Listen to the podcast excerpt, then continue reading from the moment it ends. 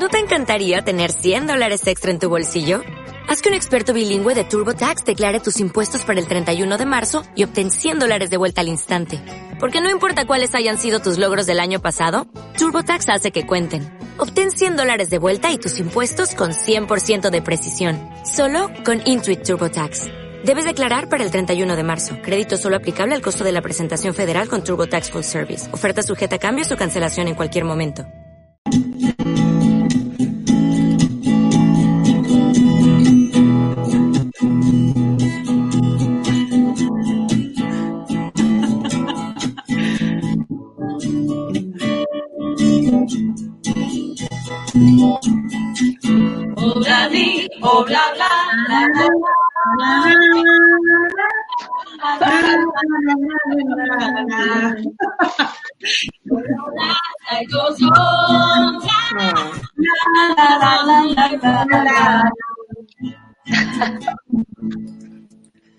No podía fallar nuestra identidad, vamos.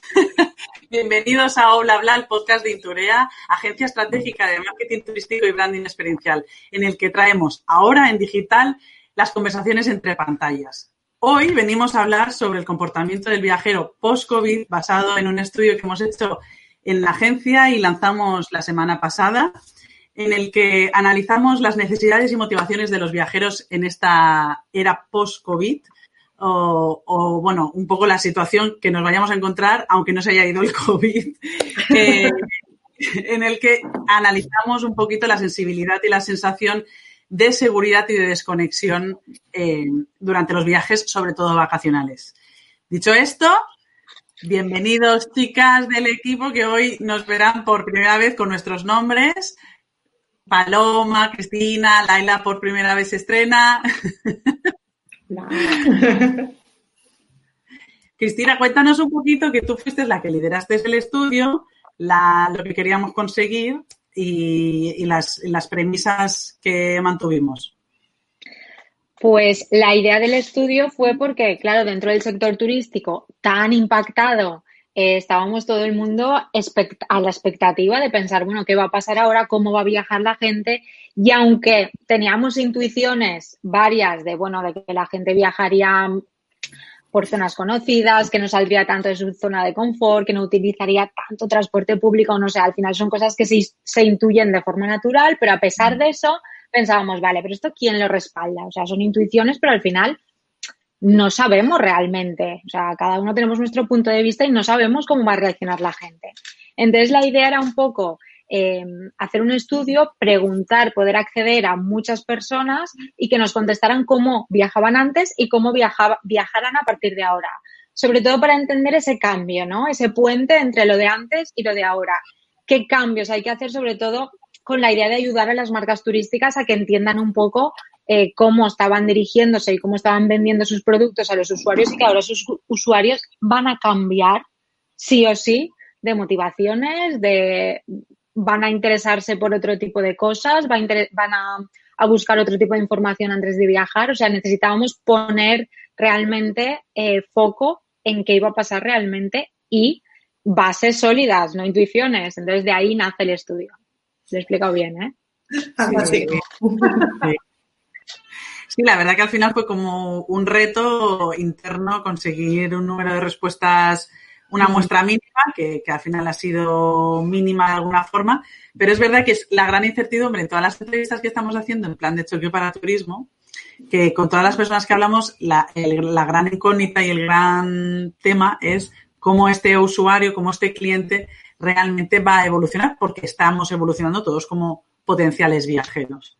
Hmm. Eh, sí, yo creo que también en cuanto a lo del cambio, es algo que me gusta mucho comentar, es que el cambio lo, hemos vivido como sociedad, como consumidores y como viajeros, que se trata de algo que es más estructural que otra cosa, pero claro, cada una de las industrias y de los viajes entre, entre ellas, eh, eh, como el comportamiento como consumidor es diferente, había que, como decía Chris, realmente cuáles eran esos puntos en los que eh, cambiábamos, sobre todo en base a motivaciones y necesidades de información.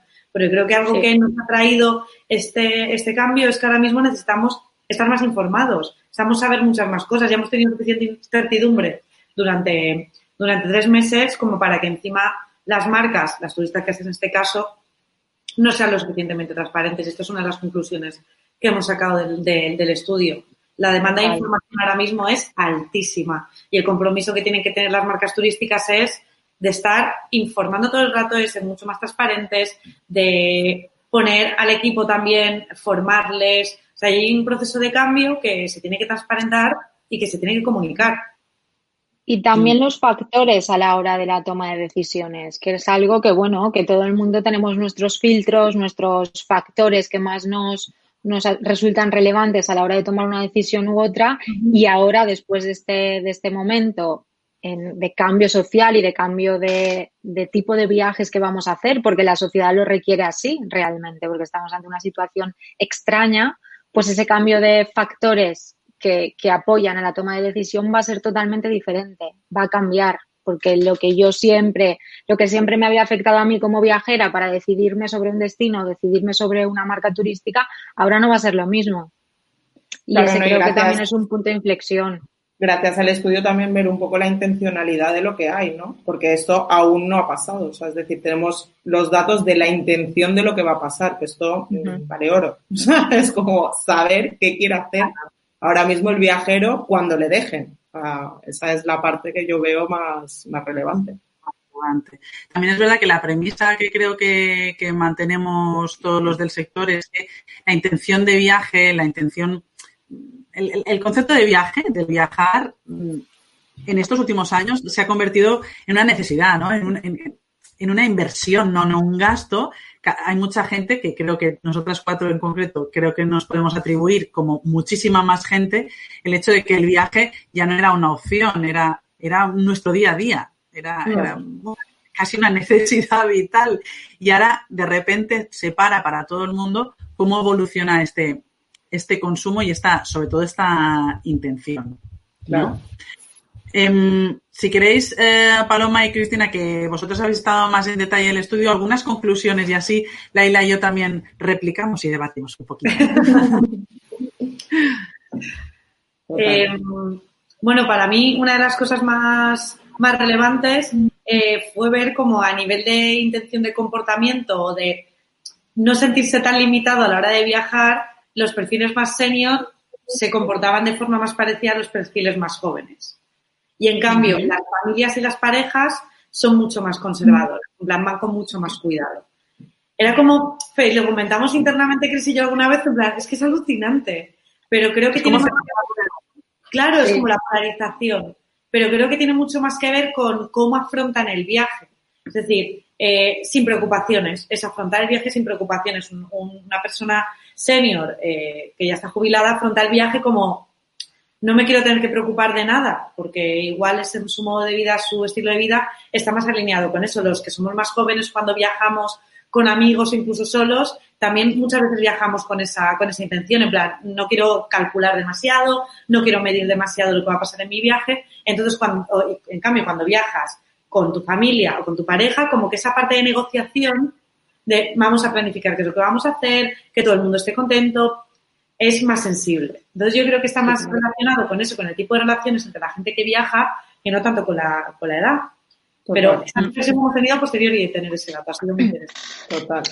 Es que cabe añadir que justamente y justo a la mitad de cuando llevábamos el estudio a medio desarrollar, nos surgió la idea de, de clasificar el tipo de respuestas por estereotipos de, viajero, ¿no? Más o menos intentando segmentar a rasgos generales diferentes tipos de viajeros en función de cómo viaja. Entonces, como que localizamos cuatro grandes bloques de, de viajeros, cuatro grandes segmentos, gente joven que viaja en pareja, em, gente que viaja con amigos en general, seniors, que serían ya mayores de, de 60, 65 años, y después gente que viaja con amigos o con familia, lo de amigos yo lo había dicho.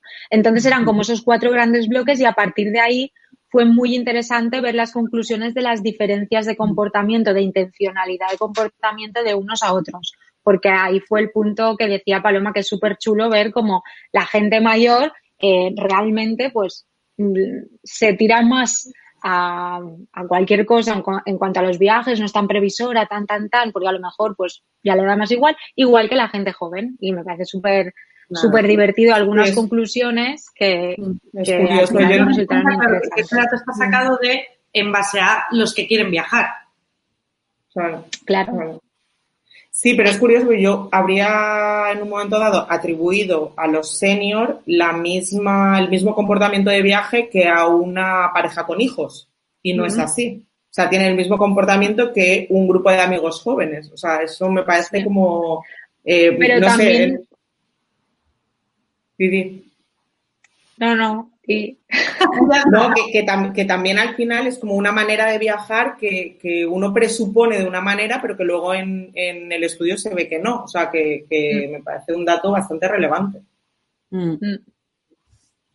Sí, la verdad es que al final este tipo de cosas dejan de lado la, subjetividad, la intuición, tal, para basarte en datos que cuanto más grande sea la muestra, evidentemente mucho, mucho mejor. También había una parte del tema del comportamiento a la hora de reservar. Evidentemente ahora estamos en un momento que sigue habiendo incertidumbre, por mucho, claro, vamos, va habiendo actualizaciones. Eh, este estudio probablemente lo hacemos dentro de, no sé, un tiempo y nos dará otro tipo de resultados, porque eso es intención de, entonces esa intención de cambia en función de la situación en la que te encuentras ahora y lo que te imaginas que puede ocurrir en un futuro, ¿no?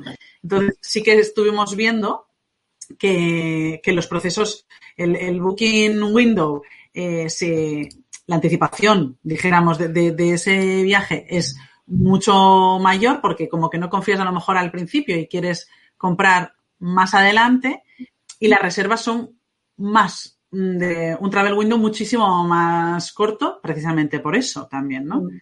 ¿Qué, os sorprende esto? A mí me parece bastante coherente con la situación actual, realmente. Sí, sí. Como es lo que estamos hablando, esa demanda de información cada vez es mayor, entonces como viajeros tardamos más tiempo en tomar la decisión de compra, la decisión de reserva, estamos más tiempo eh, mirando información, etcétera, etcétera, pero para viajar en el corto plazo porque ahora mismo la sensación de seguridad, de inseguridad y de incertidumbre sigue estando ahí. Claro, igual no me compro un billete para octubre porque si hablan del rebrote, entonces es como ir con cuidado. Vale, sé que ahora, dentro de una semana, nosotras, por ejemplo, a partir del lunes ya podemos viajar a las otras islas. Bueno, pues igual me paso 10 días revisando cómo viajar hasta Menorca, dónde me puedo alojar, cómo no sé qué, para el miércoles decidir que me voy el viernes. Tal cual porque además los precios están mucho más ajustados, etcétera. Entonces, eso es como lo que nos da, lo que nos da seguridad. Ahora, em, ese comportamiento las marcas lo tienen que coger y crear campañas, crear comunicación, crear una vía para que los viajeros nos sintamos cómodos dentro de estas nuevas circunstancias. Sí, al, final. No, no, digo que al final vamos a ir como escalonadamente, ¿no? Es como me dejan ir a la isla de al lado, pues venga, salto, me dejan ir a la península, venga, salto. Y es como tiqui, tiqui, tiqui, ¿no? A medida que, se va permitiendo, que la gente tiene ganas, eso se nota. Sí, hay mucha intención, lo único que también es verdad que también se, ha ido viendo que, queremos ir como cerca, ¿no? O sea, es como, aunque nos permitan ir más lejos, a lo mejor dices, bueno, como que te sientes más seguro cuanto más próximo estás. En nuestro caso que estamos en islas, no hay punto intermedio, es decir, coges avión o barco o no hay nada que hacer. Pero, pero es verdad que en la península hay un factor de, bueno, si tú vives en Madrid, difícilmente te vas a querer ir a un sitio a, a ocho horas de coche cuando a lo mejor no sabes en qué situación te puedes encontrar, ¿no? Aunque... Sí, un poco lo que apuntaba Paloma, tú imagínate que decides ir, te compras todo tal y hay el rebrote y te pilla no sé dónde. Es que no te la vas a jugar tampoco ahora mismo. Entonces, esa seguridad de la que hablábamos está latente en la organización del viaje, por supuesto. Me pareció muy relevante esto, sobre todo para las marcas, porque creo que da para, para, los profesionales del sector turístico al final y marcas turísticas, porque da mucha información sobre cómo afrontar eh, diferentes tipos de, por ejemplo, de campañas o de, o de campañas de anuncios o de campañas de marketing sobre todo. Es decir, si tú sabes que el booking window se va a reducir un montón, el mensaje cambia completamente. O sea, si antes los mensajes de temporada se planificaban con una antelación eh, se planificaban y se ponían en marcha con una antelación de varios meses. Ahora mismo el mensaje o los canales como Social Ads, por ejemplo, son vías mucho más ágiles para conectar con esa persona que a lo mejor está mirando el estamos a miércoles y está mirando su viaje para el fin de semana porque va a reservar con solo unos días de antelación. Y después otro punto también que eh, conforme lo o sea, en relación a lo que estábamos hablando, eh, los más conservadores, los que menos lejos van a ir, los que más cerca de casa van a, van a estar son las familias. La gente con niños al final es la que, la que más va o la que más nos indica que, va a tener más miedo de moverse lejos, lo cual tiene bastante sentido. Pero bueno, también es verdad que para, para los hoteleros y para las marcas eh, que están destinadas a un público familiar, pues es una información que, jolín, que viendo el estudio te puedes hacer una idea de hacia dónde expandir tu, tu comunicación y tu rango para comercializar este año sobre todo. Totalmente. Totalmente. Sí, un poco a lo mejor organizar, sobre todo con niños, cositas más cerca, un poco el concepto ese también que veíamos de staycation en, en la entrevista de Santi, ¿no? O sea, poder organizarte cositas que, que, estén cerca de casa, que a lo mejor sea de un día o de pasar el día pero luego volver a dormir a casa, este tipo de, de cosas que antes ni te planteabas quizás, pues ahora totalmente necesarias. Y luego también así comportamientos más concretos, tipo eh, dejamos ir en avión para ir más en coche, en plan, el transporte privado te da muchísima más seguridad que coger un transporte público, dejar de ir tanto a, hoteles para probar temas como el camping, la caravana, que te da como esa seguridad más de estar por casa, que puedes controlar muchísimo más, sobre todo el, ir al aire libre, el estar en la naturaleza, en sitios más abiertos. Mm. Eso a las familias les da muchísima más seguridad, lo que, lo que, lo que salía en el estudio y que me parece completamente lógico. En vez de irte con tu familia a una playa arrotada en una, cerca de una ciudad, te vas pues igual al campo, que tienes un río al lado y que va a haber mucha menos gente. Eh, todo más controlado, más seguro. Y para, para, las familias creo que es eso, que esa parte de, de, de seguridad parece, parece que es la más importante ahora mismo. Sí, al final, por ejemplo, cuando estuvimos entrevistando a, Ana Alonso de, Escapada Rural, decía precisamente que el tema del turismo rural era una de las componentes que se estaba viendo que podía ser una solución a muchos miedos que podía haber, ¿no? De, bueno, pues ahora me voy a un sitio y, me relajo. Que también quería comentar, también hay un cambio, porque lo que hablábamos al principio, al final el viaje se ha llegado a convertir en una cosa como necesaria, que incluso podía ser un tanto impulsiva, ¿no? O sea, en algunos momentos y ahora no, es mucho más calmada, mucho más planificada, aunque sea a corto plazo, pero con una conciencia mucho mayor de todos esos componentes que pueden afectar o que pueden, ¿no? Que, realmente cómo va a ser el ir, aunque nos vayamos a 200 kilómetros, es que me tengo que llevar, qué conexión, qué me van a pedir, ¿no? está todo como más previsto, más planificado, ¿no? Mm. Total. ¿Y alguna cosa así más que veáis relevante, chicas? ¿Algo de, del estudio que os haya sorprendido sobre todo?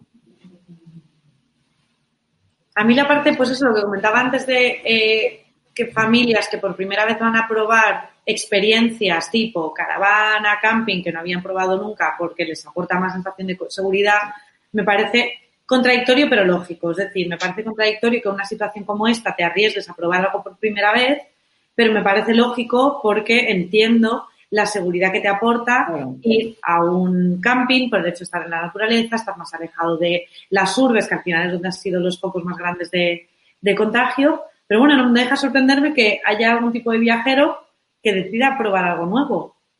Es, es curioso, pero creo que también es una oportunidad para este otro tipo de, de, turismos que no son tan de, viajes y que no es tan masivo, pero que a la vez ofrece unas experiencias súper seguras, diferentes y que igual, bueno, pues ahí encontramos que dentro de un año hay una tendencia que hay muchas familias que vuelven al campo en vez de irse a las vacaciones de playa de toda la vida. Me parecería bastante curioso y muy chulo, la verdad.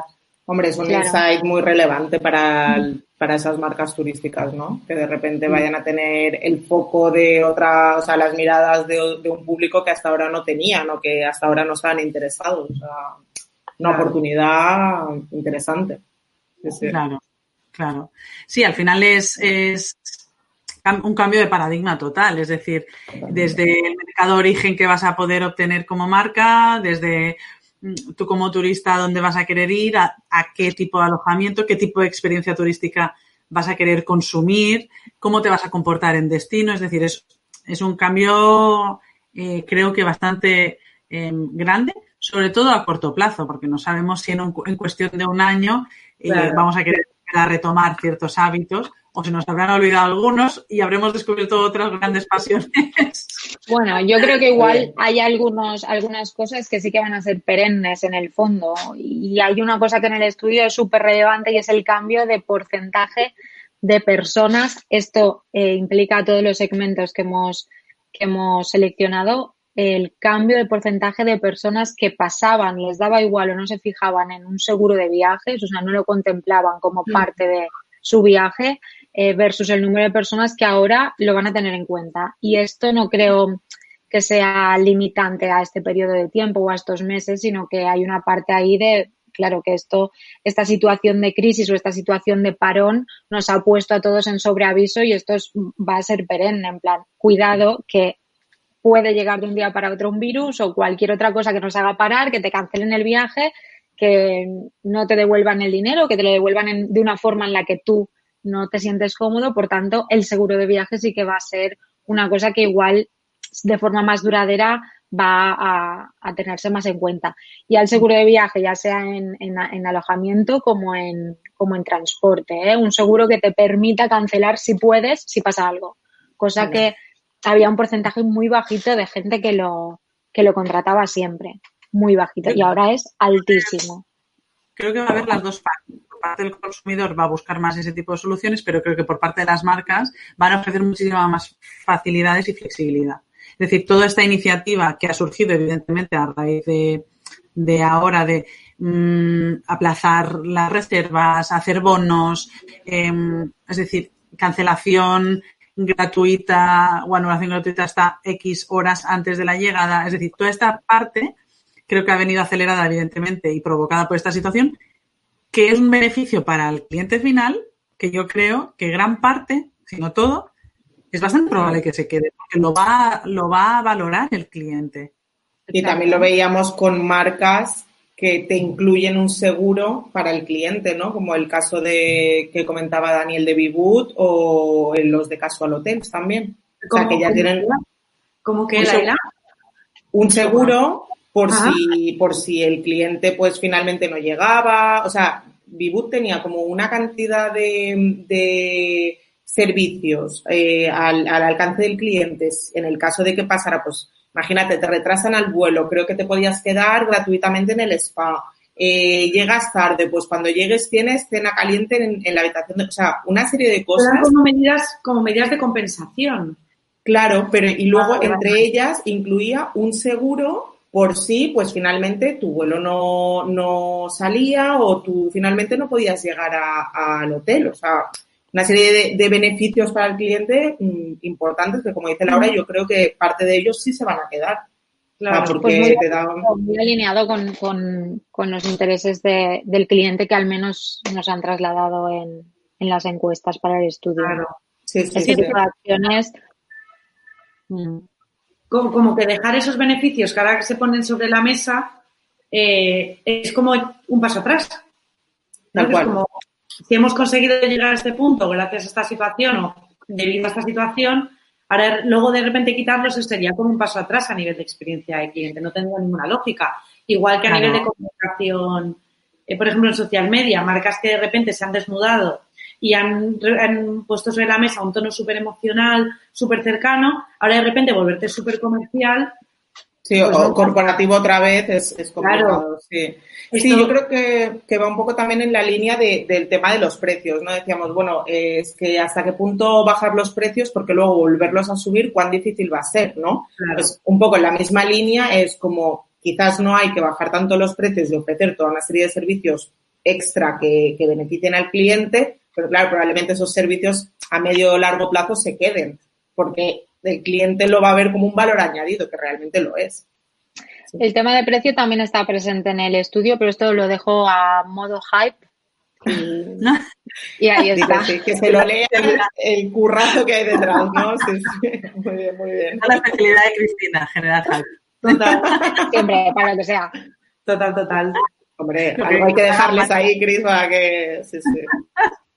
Sí, el tema del seguro que, que, iba a añadir que también está en la parte médica, por ejemplo, que tanto preocupa, es decir, lo que más preocupa y la motivación principal de ese seguro era que la gente, tú te puedes enfermar y puedes, eh, puedes venir enfermo, no se sabe. Es decir, hay mucha incertidumbre en esto, pero puede ser que tú cojas el virus. ¿Qué te pasa si tú coges el virus y estás fuera de tu casa? No te puedes mover. Entonces, esto sí. La realidad es que hay que poner encima de la mesa las situaciones tan crudas, tan crudas y tan reales como las que pueden ser. Intentar, creo que el gran reto de las marcas y de la, de la, sí, de las marcas es compensar ese miedo. ¿no? Es como decir, bueno, tú tienes ese miedo, esa incertidumbre, ese, ese resquemor por lo que a lo mejor te consigue no viajar, tranquilo, yo te ayudo. Claro, ¿no? Claro. Total, total. Sí, sí. Pues nada. Pues nada, tenemos una situación interesante por delante, que esto va a ir evolucionando, eh, ya no me atrevo a decir mensual o cada tanto, sino es que cambia por días eh, la sensación global, basta ver la, prensa y las conversaciones que creo que todos tenemos con nuestro entorno. Entonces, mmm, creo que, que el, el, trabajo de analizar a nivel de social hacia dónde van los intereses, los, las preocupaciones, eh, la sensibilidad hacia ciertas acciones, y eh, creo que nos va a ayudar a guiar muchísimo en cuanto a la solución que podamos encontrar en cuanto a nuestro producto. Eh, y bueno, y eso es, es, es tenemos invitado ahí detrás. Eh, y creo que eh, sería súper interesante que os mirarais el estudio. Ahí lo dejamos al, a, en la cajita de descripción, tanto de YouTube, de, del podcast y demás. Estamos innovando, estamos probando un nuevo formato que os agradeceríamos que nos dierais feedback porque, ojo, que a ver si se va a quedar, aunque lo de la radio mola bastante. bueno. Pero bueno, ahora nos adaptamos y ya que estamos aquí enchutadas con, con directos, pues, pues seguimos con la misma sintonía. Así que nada más, me quedo con, con, estas reflexiones interesantes. Os animamos a que nos dejéis comentarios y nos vemos en el siguiente episodio. Muy bien. Chao. Hasta luego. Chao.